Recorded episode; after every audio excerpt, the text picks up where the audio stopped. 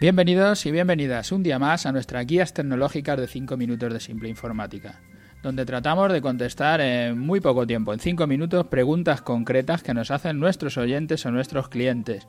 Y tratamos de hacerlo en un lenguaje simple, en un lenguaje sencillo, que todo el mundo pueda entender, que sea fácil de entender por cualquiera, aunque no sea informático. Hoy estamos en nuestro programa 232, dar wifi a tus clientes en tu oficina, así lo hemos titulado.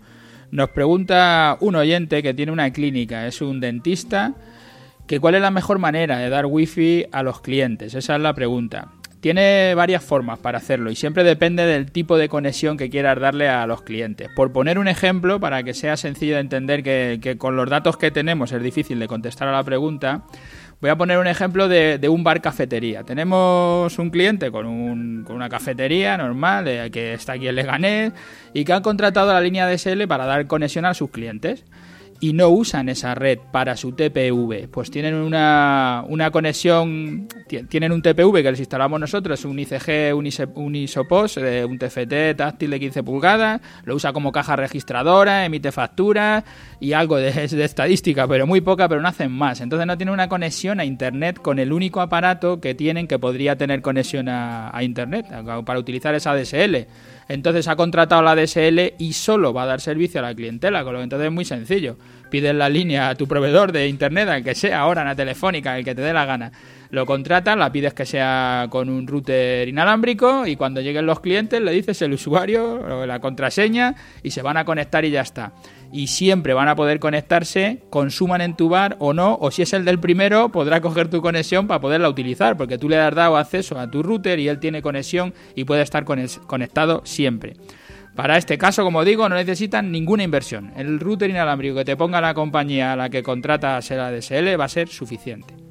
Pero tenemos un cliente con un bar cafetería, que es el mismo negocio, es todo igual, pero en el caso de este bar cafetería está en el Parque de Retiro, en Madrid y puede llegar a tener 200 clientes en la mesa de la terraza y quiere dar conexión del ADSL, pero solo por un tiempo, el cliente que el tiempo que el cliente está consumiendo en su terraza.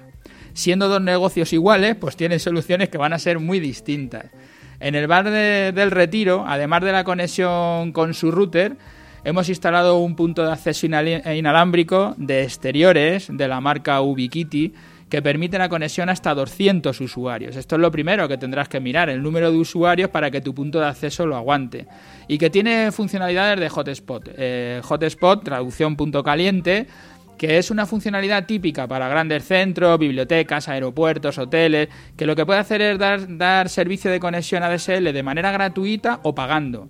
Y en este caso, como el cliente no le valía con la gestión de usuarios que trae el hotspot del propio punto de acceso, hemos tenido que añadir un suite con una gestión de usuarios, un suite que es de la marca MikroTik, para poder cortar la conexión al servicio de la ADSL a deseo.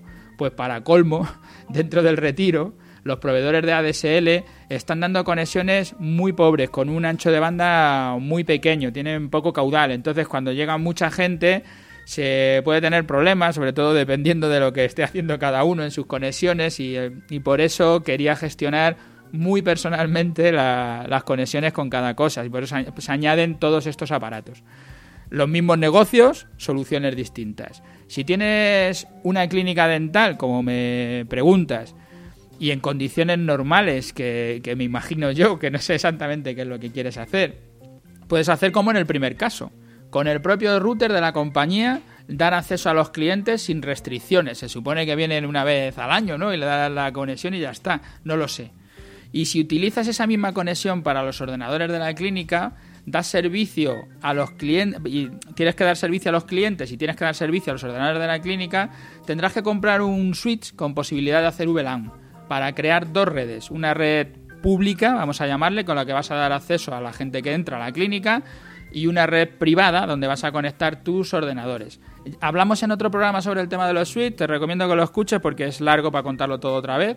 No es una gran inversión, podrías hacerlo con los suites más baratos porque lo que estás haciendo es muy sencillo.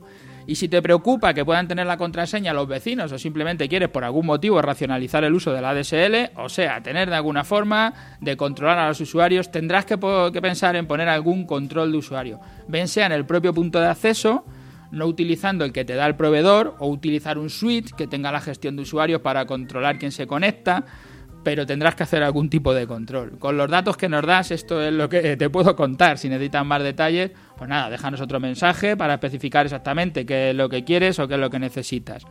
Ya sabéis, todos los que queréis hacernos preguntas, nuestra página web, simpleinformática.es, ahí está nuestro formulario de contacto.